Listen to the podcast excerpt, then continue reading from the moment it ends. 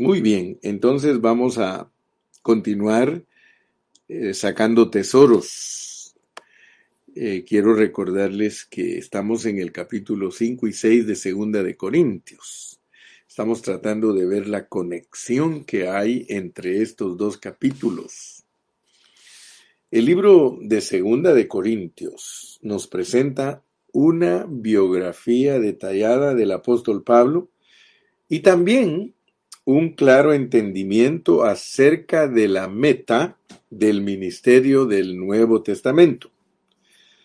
Como hemos visto, dicha meta consiste en reconciliar completamente con Dios tanto a los incrédulos como a los creyentes. Y eso significa, en una manera práctica, que tanto los hechos como en nuestra experiencia no existe ninguna barrera o impedimento. No hay nada que nos pueda separar del disfrute de Cristo. Todos nosotros los creyentes debemos tener una convicción muy clara de la palabra de Dios. Tenemos que tener una sobriedad acerca de la palabra de Dios, no una palabra borracha, una palabra drogada, una palabra de confusión, no. Necesitamos una palabra sobria. Tenemos que tener la sobriedad para leer la Biblia, porque esa es la única manera que podremos entender que no hay nada que nos impida el disfrute de Cristo, porque Cristo es para ser disfrutado. Nosotros debemos entender eso. Solo Satanás y el mundo y nuestra carne puede impedir que nosotros disfrutemos a Cristo. Cristo es el pan de vida. Cristo es el pan que descendió del cielo. Cristo es el alimento verdadero para todos nosotros los cristianos y nosotros debemos de anclarnos en eso, debemos de eh, ubicarnos en eso, porque Dios para eso nos ha provisto a Cristo. ¿sí? Este es el ministerio que fue encomendado al apóstol Pablo y a todos sus compañeros los apóstoles del principio. Pero también para nosotros los cristianos. Dios quiere que a nosotros los cristianos se nos abran los ojos para ver la meta que Dios tiene con nosotros. La meta nuestra, la meta de nuestra vida cristiana, debe ser el ministerio que Dios le encomendó a Pablo. Si tú no tienes la misma meta que tenía el apóstol Pablo, yo dudo que tú vas a participar de lo que Dios te ha concedido. Debemos mantener eso en mente. Dios nos ha llamado para que cumplamos la meta que Él tiene en su corazón, desarrollar este ministerio. Ya hemos hablado bastante de que muchos cristianos creen que están desarrollando su ministerio, sin embargo, eh, no están tocando lo importante, porque todos los ministerios son para este ministerio. Ya, ya explicamos anteriormente que hay diversidad de ministerios, pero todos los ministerios, todos los servicios que nosotros prestamos son para un único ministerio y este ministerio es muy elevado. Este no es como el ministerio de Moisés. El ministerio de Moisés, aunque era un ministerio de muerte y tenía gloria, era solo enseñar. Era solo estar diciéndole a la gente, si ustedes no hacen esto, Dios los va a matar. Si ustedes no hacen esto, Dios los va a matar. Mire, qué triste. Ese ministerio no me gusta a mí. El ministerio de estarle diciendo a la gente que si no hace las cosas, Dios lo va a matar. No, no me agrada. A mí me agrada el ministerio del nuevo pacto. El ministerio del nuevo pacto es rogar a la gente. Ay, mire hermano, por eso estoy enamorado de Cristo. Dice, Fíjate, en el 5.20. Así que somos embajadores en nombre de Cristo, como si Dios rogase por medio de nosotros. Fíjate que este ministerio es que Dios está rogando a los hombres a través de nosotros. Qué privilegio tienes tú de que Dios a través de ti ruegue a la gente. Por eso yo, yo no estoy aquí para imponer ninguna enseñanza, no estoy aquí para eh, enseñar legalismos, no estoy aquí para exigirte, no, mi hermano, yo estoy aquí para rogarte, para rogarte. Dios ruega a la gente a través de nosotros. Así que somos embajadores en nombre de Cristo, como si Dios rogase por medio de nosotros. Os rogamos en nombre de Cristo, reconciliaos con Dios. Mire qué dulce es este ministerio. Mire qué dulce es. Hay hermanos que son tan abusivos, hermanos tan pesados. Mire, yo conozco predicadores que le gritan a la gente y bien pesadamente les dicen demasiada, demasiadamente franca las cosas. Y eso no es correcto, eso no viene del corazón de Dios. El corazón de Dios ruega a la gente. Fíjese, fíjese, al que no conoció pecado, al que no conoció pecado por nosotros, lo hizo pecado para que nosotros fuésemos hechos justicia de Dios en él. Quiero que me pongas atención en esta mañana, mi querido hermano, Ponme atención. Porque este pasaje ha sido muy mal entendido por muchas personas. Muchos cristianos no lo saben predicar. Muchos cristianos todavía no han captado lo que Dios les quiere revelar. Dios les quiere revelar algo bien profundo aquí, pero tristemente algunos son tan descuidados que leen y leen estos pasajes y no los entienden. Fíjese que aquí nos muestra que a pesar de ser salvos, y quiero que me pongas atención porque esta es la manera que vas a sacar producto de estos estudios. Vas a sacar producto de estos mensajes, pero acuérdate que es para tener una palabra sobria. No es para que te llenes de conocimiento. No, no, no, no, no. No es para que seas religioso. No, no, no, no, no, no es para que tú entiendas lo que Dios anhela de ti, lo que Dios quiere de ti. Mira, nosotros hemos sido salvos, posiblemente tú ya tienes varios años de ser salvo. Y yo, pues, te puedo decir que yo tengo añales, muchos años de haber conocido a Cristo. Y yo ya, ya entendí por la Biblia que yo fui reconciliado con Dios. Y para esto te quiero recordar Romanos 5.10. Ve conmigo a Romanos 5.10 para que refresquemos en esta mañana lo que Dios nos quiere dar. Mira cómo dice pues, porque si siendo enemigos fuimos reconciliados con Dios. Quiero que pongas atención. Por favor, mi hermano, te ruego que por favor pongas atención porque si siendo enemigos fuimos reconciliados. Fíjate que nosotros fuimos reconciliados siendo enemigos. Pero aquí, en el capítulo número 5 de Segunda de Corintios, no nos está hablando como a enemigos. Fíjate, dice, así que somos embajadores en nombre de Cristo, como si Dios rogase por medio de nosotros, os rogamos en nombre de Cristo, reconciliaos con Dios. En el 5.10 de Romanos te dice que tú y yo fuimos reconciliados cuando éramos enemigos. Entonces eso significa que Dios reconcilia a los que no son creyentes, como tú y yo que no éramos creyentes. Él nos reconcilió. Voy a volvértelo a leer, porque si siendo enemigos fuimos reconciliados con Dios por la muerte de su Hijo. O sea que tú tienes que aprender a aplicar la palabra, por eso te insisto en una palabra sobria, en una palabra no drogada, en una palabra no borracha. tienes que conocerla en su pureza y conocerla en su efectividad. La palabra tiene efectividad. Nosotros cuando éramos enemigos de Dios éramos mundanos, éramos incrédulos. Ya en otras epístolas Pablo nos enseña que corríamos la misma carrera que corren los mundanos, pero la muerte de Cristo nos reconcilió.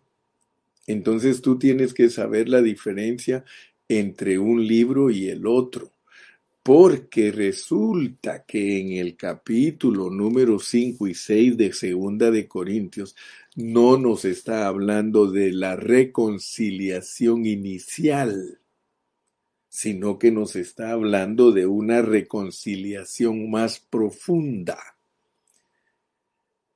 Porque si siendo enemigos fuimos reconciliados con Dios por la muerte de su Hijo, mucho más. O sea que tienes que saber que la reconciliación tiene mucho más. La reconciliación no es solamente eliminar la enemistad que hay entre nosotros y Dios cuando no hemos venido a Él, sino que también tiene mucho más, mucho más estando reconciliados. Seremos salvos por su vida. Ahora, por favor, ponle atención porque ya estudiamos Romanos. Pero si dejamos de estudiar la Biblia y creímos que ya la entendimos o creemos que ya la hemos entendido y quedamos por entendido que ya sabemos las cosas, vamos a perdernos mucha bendición. El alimento de Dios es diario y a veces el mismo versículo hay que estarlo comiendo muchas veces, como cuando comes huevitos, te los puedes comer duros, te los puedes comer estrellados, te los puedes comer divorciados, te los puedes comer eh, huevos a la ranchera, te puedes comer los huevitos de tantas formas que se pueden hacer los huevitos, Así son los versículos de la palabra de Dios. Se pueden comer en muchas circunstancias. Depende de lo que estás pasando en tu vida. Esa es la efectividad que la palabra de Dios tiene para contigo. Gracias al Señor. Entonces, mi amado hermano, porque si siendo enemigos fuimos reconciliados con Dios, fíjate que si yo no repitiera los mensajes, si yo no repitiera los versículos, te aseguro que te quedarías con hambre muchas veces. Y no estoy para entretenerte, porque tú te das cuenta que yo no estoy nada más aquí presente delante de ti hablando por hablar. No, no, no, Señor, aquí estoy porque tengo la carga de rogarte que te reconcilies con Dios. Entonces, si estamos aprendiendo, estamos volviéndonos cada día más expertos en la palabra de Dios. Fuimos reconciliados, no te olvides que por la muerte de su Hijo, pero Él te quiere reconciliar más profundamente, mucho más estando reconciliados inicialmente, seremos salvos por su vida. ¿Por qué te digo que este versículo de Romanos 5.10 es clave? ¿Te recuerdas que un día te dije que la palabra de Dios, las epístolas de Pablo son complementarias y suplementarias? Aleluya. Ojalá no se te olviden esas expresiones, porque esa medida que nos vamos metiendo en la palabra que nosotros vamos entendiéndola. No, yo no he entendido todo. Mira, una vez me asusté cuando un hermano dijo, el hermano Carrillo se cree sábelo todo. Fíjese, hermano, qué acusación tan injusta la que ese hermano me hizo. El hermano Carrillo se cree el sabelo todo, él cree que nadie puede predicar como él. Mire, hermano, qué tremendo, cómo puede ser posible que me juzguen de esa manera cuando yo les digo, hermano, no hemos entendido todo, tenemos que estudiar y estudiar y estudiar y estudiar. Mire, yo me voy a morir estudiando la palabra de Dios y yo sé que me voy a morir ignorando muchas cosas. ¿Por qué? Porque es hasta que uno está sobre la palabra. Por eso siempre yo exhorto a los pastores, a los siervos de Dios, a los hermanos, les digo, no pierdan el tiempo. No pierdan el tiempo. Tenemos que tener reuniones balanceadas, tenemos que leer la Biblia, tenemos que orar, tenemos que cantar, tenemos que oír el mensaje, tenemos que ingerir, digerir, asimilar, hermano. Tenemos tanta tarea. Si no, no vamos a, no vamos a complacer el corazón de Dios. porque si siendo enemigos fuimos reconciliados con Dios por la muerte de su Hijo, mucho más estando reconciliados ya inicialmente. O sea que aquí se nos muestra que la reconciliación no es de una vez por todas. Ahora te lo voy a demostrar con la palabra de Dios, porque a mí no me gusta eh, predicar sin, sin dar la explicación. Mira, vayámonos pues a segunda de Corintios capítulo 5 y 6. Al finalizar el capítulo 5, y estamos hablando de los ministros del nuevo pacto. Somos ministros del nuevo pacto. Somos embajadores. Somos los ministros que ruegan. Si tú eres un ministro que da órdenes, tú estás muy mal. Si eres un ministro que quieres que la gente cumpla lo que tú dices, estás muy mal. Yo soy un ministro que ruego. Yo aprendí de Pablo en Romanos 12, os, ruego por las misericordias de Dios. Hermano, ¿por qué cree que Dios nos va a galardonar? ¿Por qué crees que Dios nos va a galardonar a los pastores? porque nosotros rogamos a la gente. No te des por vencido con tu tío, con tu hermano, con tu sobrino. Ruégalo, ruégalo que busque a Dios. Mire, yo le doy gracias a Dios por mi mamá, porque mi mamá ya está con Dios. Pero ella, ¿cómo nos rogó a nosotros, sus seis hijos, que nosotros agradáramos a Dios? Ella nos rogó y nos rogó, papá, Mamá, ruega a tus hijos, ruégalos, ruégalos. Mira, un verdadero papá, una verdadera mamá cristiana, ruega a los hermanos, ruega a sus hijos, ruega a sus sobrinos, ruega a sus, a sus eh, primos, a todos los debemos de rogar. ¿Sabes por qué? Porque un día Dios nos va a premiar por eso. Dios premió a mi mamá porque nosotros, sus seis hijos, somos creyentes. Los seis creemos en Dios. ¿Cuántas veces con lágrimas en sus ojos nos rogó que sirviéramos a Cristo? Hermano, ser ministros del nuevo pacto no es ser ministros del antiguo pacto. Los ministros del antiguo pacto les decían con toda franqueza a los que no guardaban los mandamientos, te van a matar, era un ministerio de muerte. El de nosotros no es ministerio de muerte, es de reconciliación. Es de decirle a la gente, mira, reconcíliate con Dios. Mira, haz la paz con Dios, haz la amistad con Dios. No tienes por qué estar enemistado con Dios.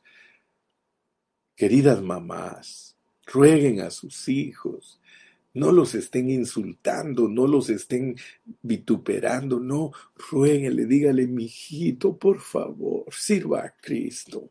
Por favor, mi hijo, va a tener una bendición grande si usted sirve a Cristo. Así que somos embajadores en nombre de Cristo, como si Dios rogase por medio de nosotros. Os rogamos en nombre de Cristo, reconciliados con Dios. Quiero decirte algo, mi amado hermano. Si Dios te abre tus ojos, tú te vas a dar cuenta de algo muy bonito que está aquí y te vas a dar cuenta cómo une el Espíritu Santo el capítulo 5 con el 6. La meta de reconciliar a los incrédulos como a los creyentes, ahora te vas a dar cuenta que nosotros somos de un ministerio que reconcilia a los que no han aceptado a Cristo y reconcilia a los que ya han aceptado a Cristo. En el capítulo 6 de Segunda de Corintios tenemos a los que ya han aceptado a Cristo a los que ya fueron reconciliados por la muerte de Cristo, pero que ahora hay que reconciliarlos con la vida de resurrección de Cristo. Cristo es efectivo no solamente en la cruz, sino que Él es también efectivo en su resurrección. Así pues nosotros somos colaboradores suyos. Que te quede bien claro, que te quede bien claro que para reconciliar a los que ya fueron reconciliados, espero que me entiendas lo que estoy hablando, para reconciliar a los que ya fueron reconciliados, porque aquí se está hablando de una reconciliación más profunda. Y te lo voy a explicar para que te bendiga Dios en esta mañana. Así pues nosotros como colaboradores, ninguno de nosotros puede traer a otra persona a una reconciliación más profunda si no es uno con Dios. Uno con Dios, colaborador. O sea, ya te expliqué que no es lo mismo trabajar para Dios que colaborar con Dios. Colaborar con Dios es que Dios hace el trabajo a través de ti. El ministerio del nuevo pacto que consiste en reconciliar a gente reconciliada es un ministerio que no se puede llevar a cabo por nuestra propia fuerza. Por eso el, apóstol te dice en el contexto que está anterior a estos capítulos, dice, no que seamos competentes en nosotros mismos. Yo quiero que tú cada día aprendas a entender más al apóstol San Pablo. El apóstol San Pablo te dice, dice, no que seamos competentes por nosotros mismos. Te estoy leyendo en el 3.5 para pensar algo como de nosotros mismos. No, no, no, no, no. En este ministerio nosotros solo somos colaboradores. El que labora aquí es Dios.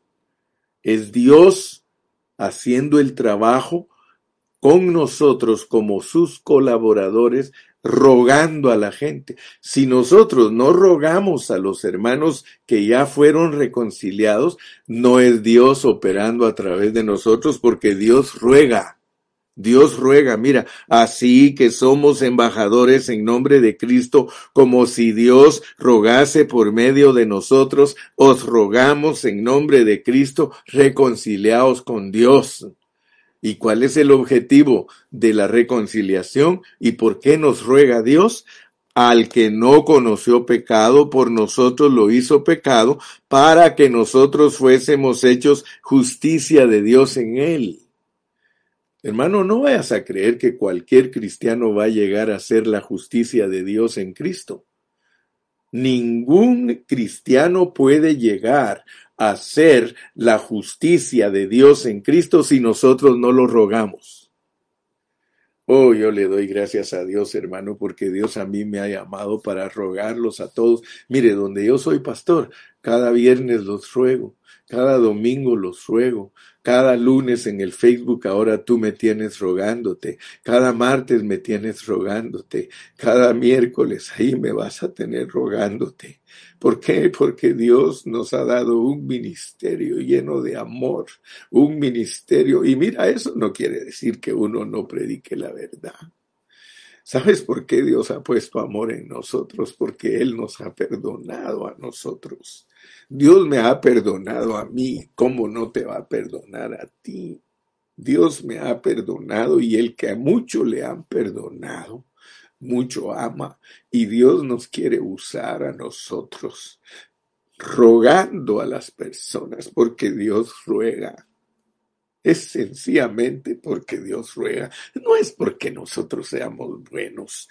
No es por, no, si Dios nos usa a nosotros después que ha trapeado el piso con nosotros. Pero si tú no entiendes que Dios tiene que trapear el piso contigo para que entiendas a los demás, entonces nunca vas a conocer los tratos de Dios y vas a creer que las tribulaciones, las angustias, las cárceles, los tumultos, los trabajos, hermanos, son, son por gusto.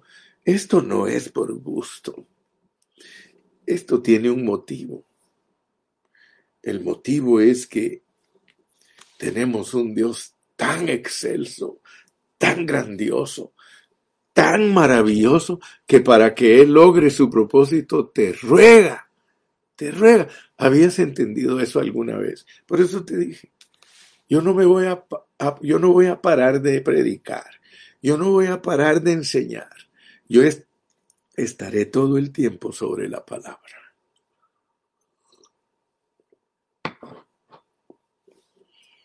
Sí. Así pues, nosotros, como colaboradores suyos, os exhortamos también a que no recibáis en vano la gracia de Dios. ¿Te das cuenta? ¿Te das cuenta? Que se está hablando con gente que ha recibido en vano la gracia. Es muy fácil criticar a los corintios. Es muy fácil decir, ay, esos corintios eran personas problemáticas, eran personas que no agradecían a Dios lo que Él había hecho por ellos. Y por eso ellos recibieron en vano la gracia. Hermanos, somos tú y yo. De la misma manera que los corintios recibieron en vano la gracia, tú y yo la hemos recibido en vano. Sé sincero, dime, dime si no es cierto, dime si no es cierto que tú no has avanzado en tu vida cristiana.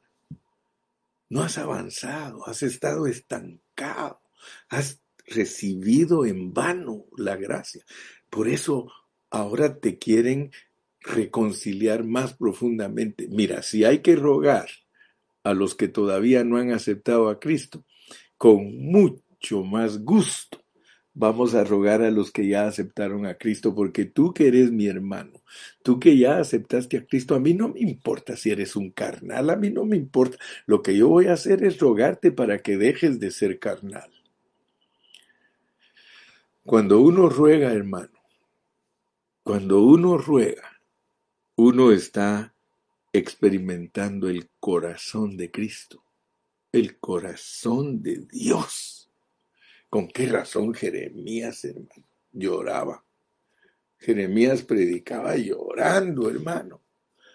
El apóstol Pablo predicaba llorando y yo le doy gracias a Dios que yo también puedo predicar llorando. Como lo dijo mi hermanita Alejandra, lloramos.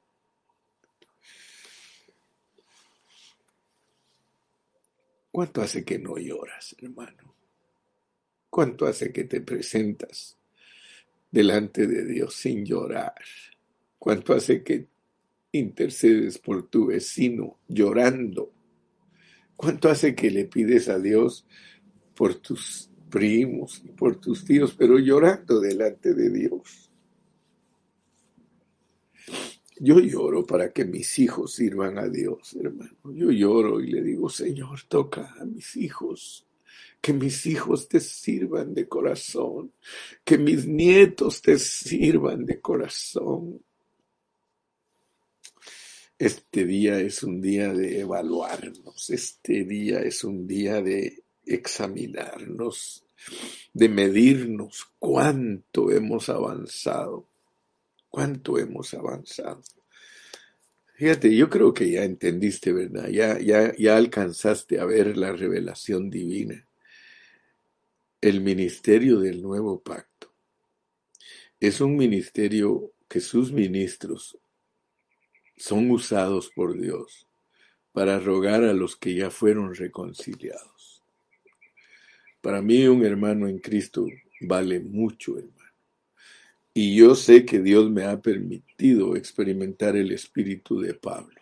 Te lo aseguro y tú puedes medirme si he experimentado el espíritu de Pablo porque fíjate que aquí dice en el 5.16 de manera que nosotros de aquí en adelante a nadie conocemos según la carne.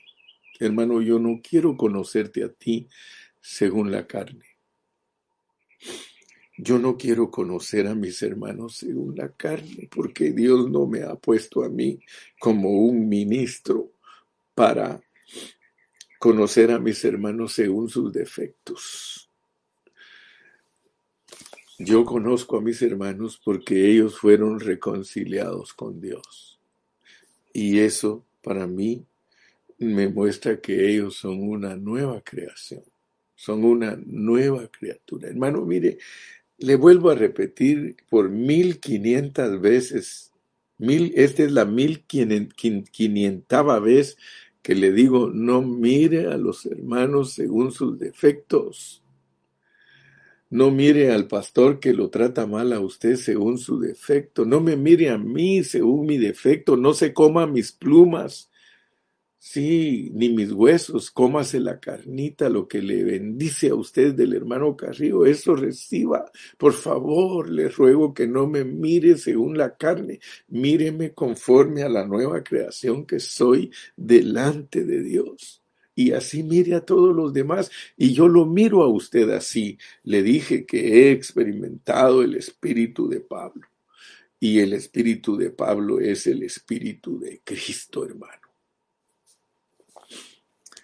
Mira que esto está hablando de ser salvos más profundamente.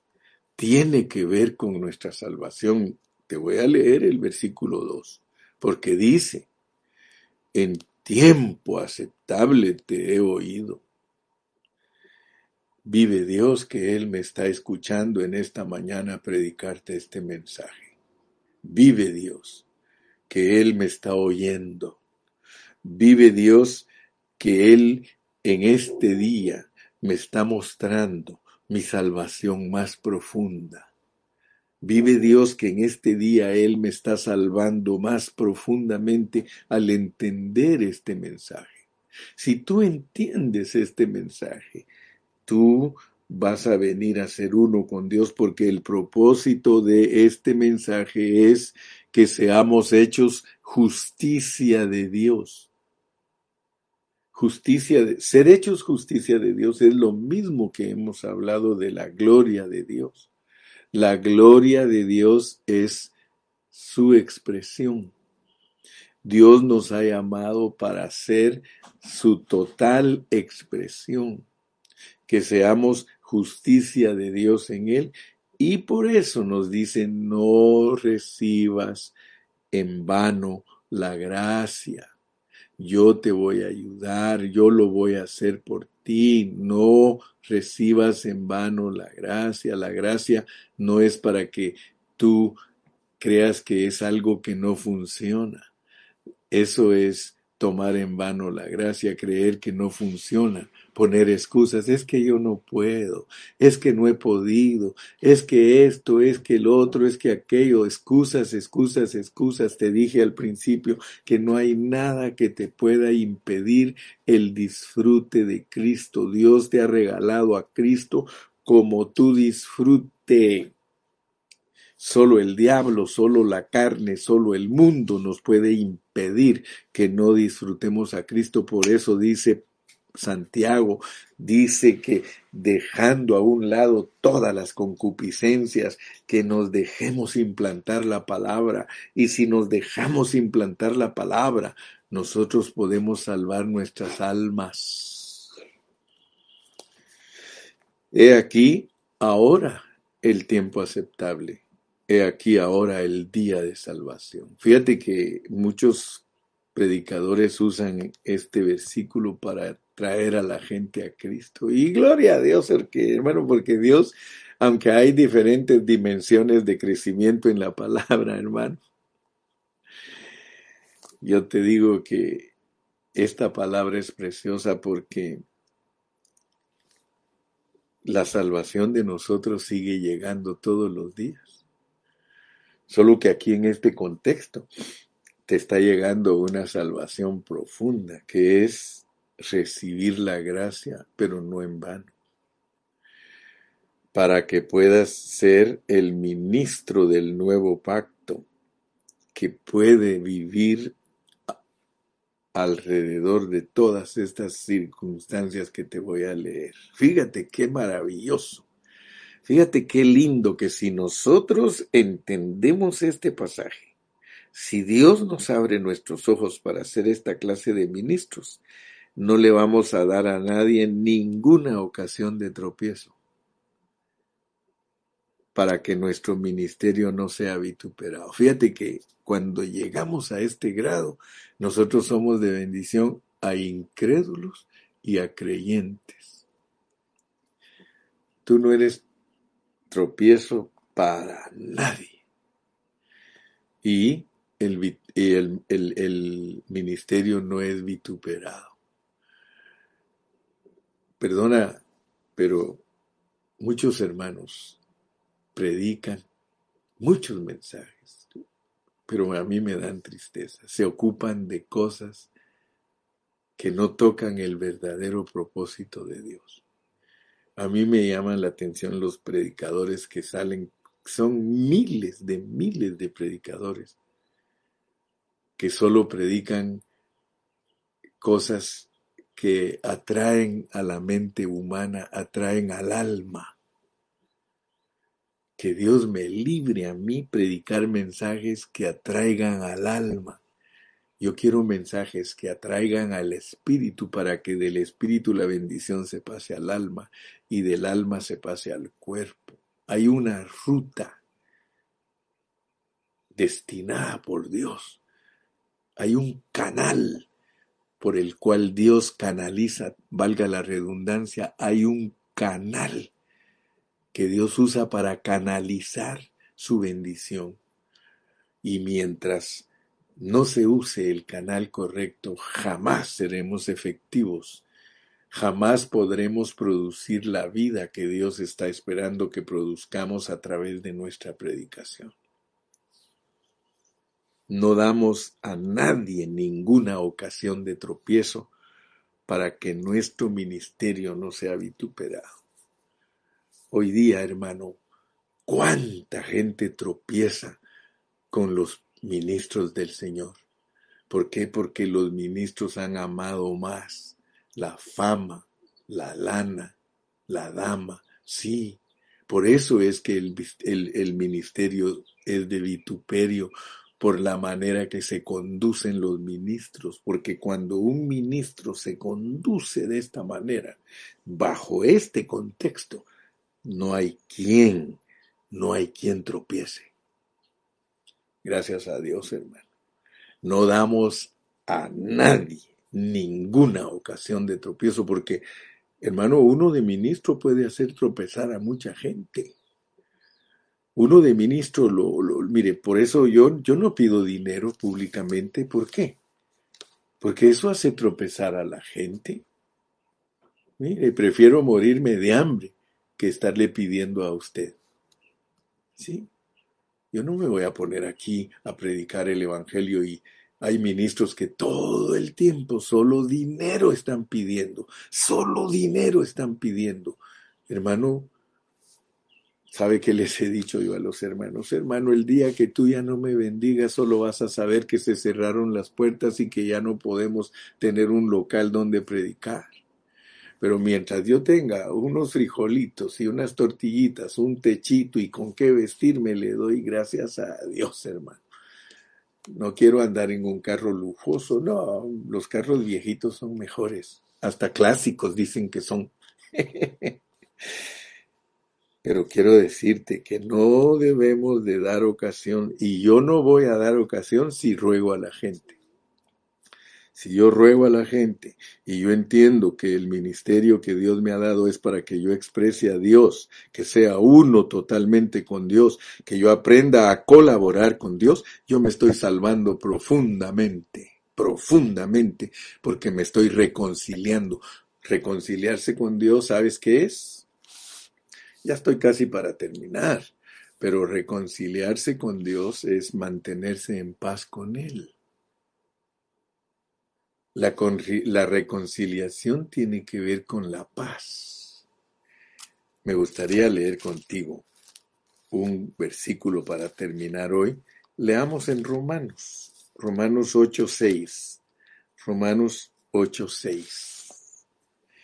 Dice, porque el ocuparse de la carne es muerte, porque el ocuparse de la carne es muerte, pero el ocuparse del espíritu es vida y paz. Tú sabes, tú sabes que reconciliación es tener paz entre uno y el otro. Nosotros fuimos reconciliados con Dios por la muerte de Cristo.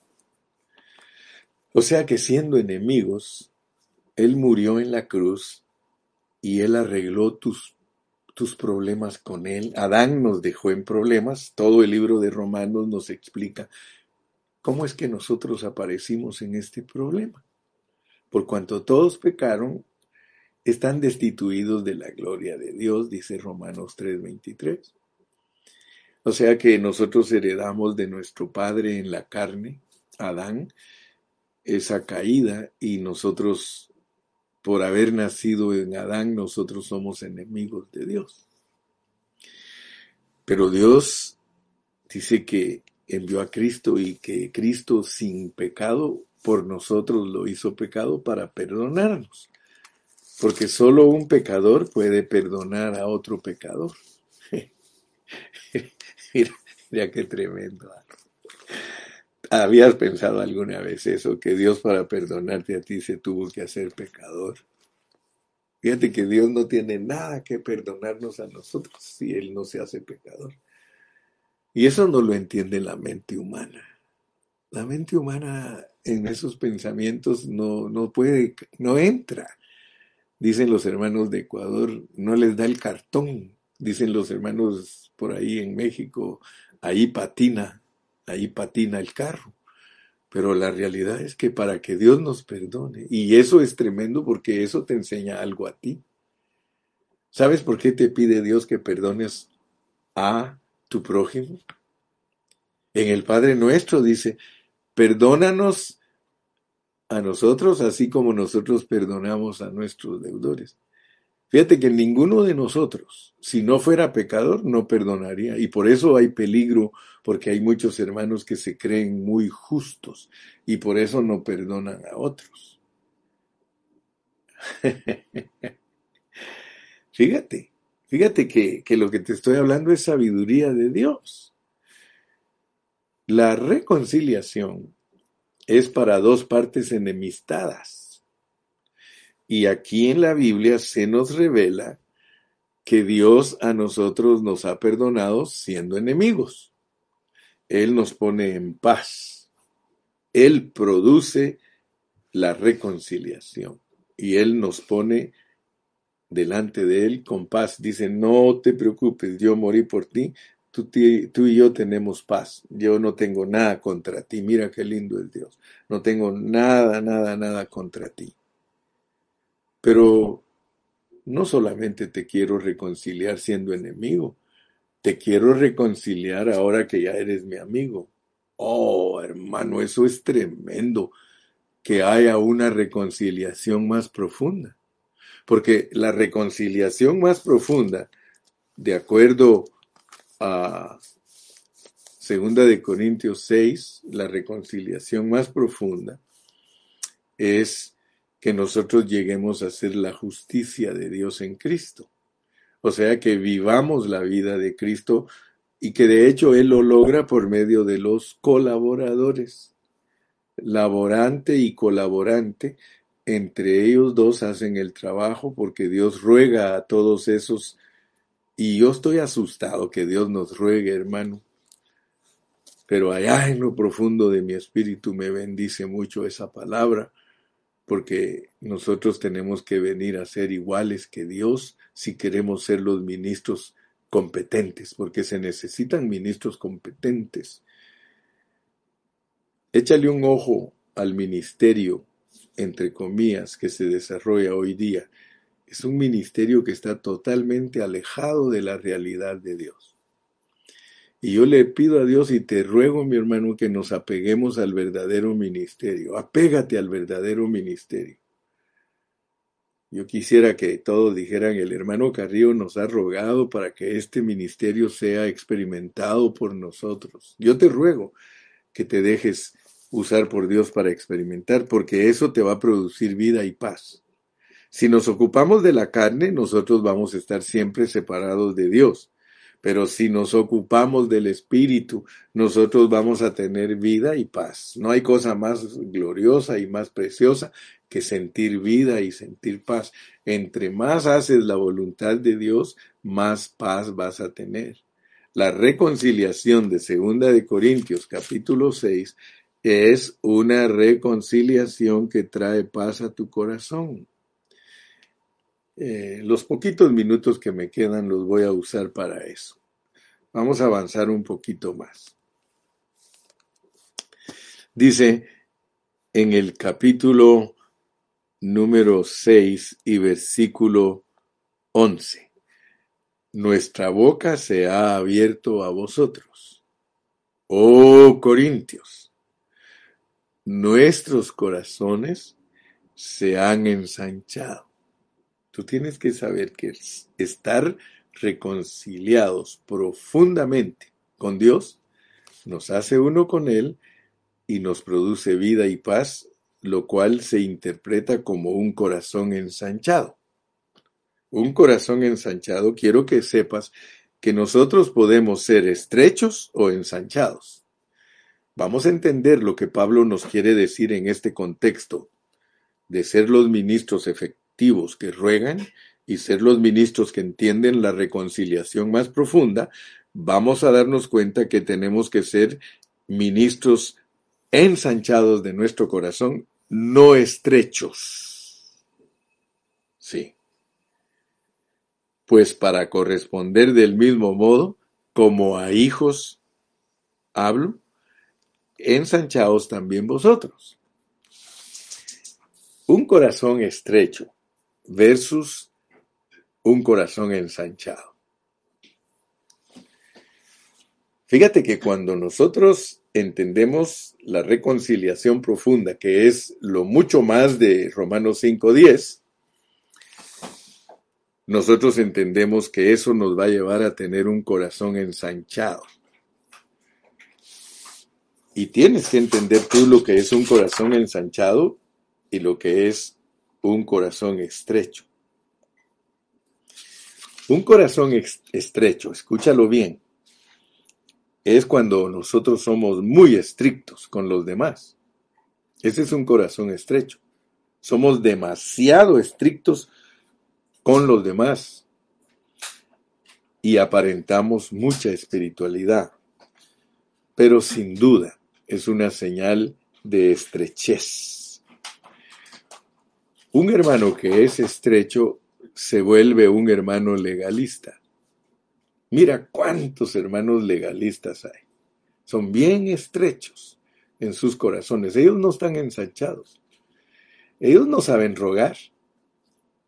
Un hermano legalista critica a las hermanas en la manera que se visten, critica en la manera que se arreglan, critica a cualquier hermano por cualquier cosa que no es pecado. No es pecado. A veces son desórdenes que tenemos porque no hemos vencido en ciertas áreas. Porque quiero que tú sepas que tenemos que analizarnos nosotros mismos en qué porcentaje nosotros hemos sido reconciliados con Dios, porque nadie puede traer a ningún otro más allá de donde está. Pero si tenemos un corazón ensanchado, nosotros en vez de criticar a los hermanos en la manera que se visten, en la manera que se arreglan, en la manera que se conducen, nosotros los vamos a rogar para que dejen de hacer eso. Debemos de rogarlos. Si a ti te molesta algo que un hermano hace, que una hermana hace, tú tienes que rogarla. Trátala con cariño. ¿Por qué no le haces un pastelito? ¿Por qué no le haces una comidita? Ruégalo y demuéstrale, mira, yo tengo la capacidad de poder ayudar a las personas. Yo hay hermanas que les he rogado, le digo, hermanita, vístete, vístete decentemente, estás vistiéndote muy apretada, estás vistiéndote demasiado sensual, estás, hazlo para Dios, no para el hermano Carrillo, hazlo para Dios. Le digo a las mujercitas, vayan a la reunión con vestido, no vayan con, yo las ruego, pero muchas no, no responden. Yo les he dicho a muchas señoritas, usa vestido para ir a la reunión. El pantalón está bien, úsalo para trabajar o para andar en la calle, pero para ir a la reunión de la iglesia, vístete decentemente. Vístete en una forma que no des tropiezo. Si me critican, mire, a mí me critican, todo, aun cuando he tratado de, que los hermanos eh, caminen en una forma sobria y en una forma templada, soy criticado. ¿Cuánto más, hermanos, si fuera un ministro de los que insulta a la gente? Pero quiero decirte, pues, que nuestro corazón ensanchado, de acuerdo al contexto, un corazón ensanchado es un corazón ensanchado. Es un corazón ensanchado. Es, no, no se rayó el disco, sino que quiero que se te quede. Un corazón ensanchado es un corazón que está lleno del amor de Dios. Está lleno del amor de Dios y trata a los hermanos como a hijos. Pablo nos enseña en otras epístolas para complementar un pasaje. Dice que si la persona es mayor que nosotros, la veamos como padre o madre si es de la edad de nosotros como hermano, si es em, eh, de, la edad de nuestros hijos como hijos y si es de la edad de nuestros nietos como nietos. Hermano, hay reglas, hay reglas para conducirnos. Yo le pido a Dios, hermano, que todos nosotros tengamos corazones ensanchados. ¿Sabe por qué? Porque el corazón ensanchado es la medida de determinar en qué grado de reconciliación te encuentras tú. ¿En qué grado estás reconciliado con Dios? Tiene que ver si tu corazón está ensanchado. Si tú sigues siendo estrecho, perdóname que te diga, pero la medida de tu reconciliación está muy escasa. Si tú eres estrecho, todo te molesta, a todos los criticas, a todos los señalas, en vez de acercarte a ellos y como un hermano lleno de amor, como un padre lleno de amor, como un hijo lleno de amor, les ruegas que todos sirvamos a Dios.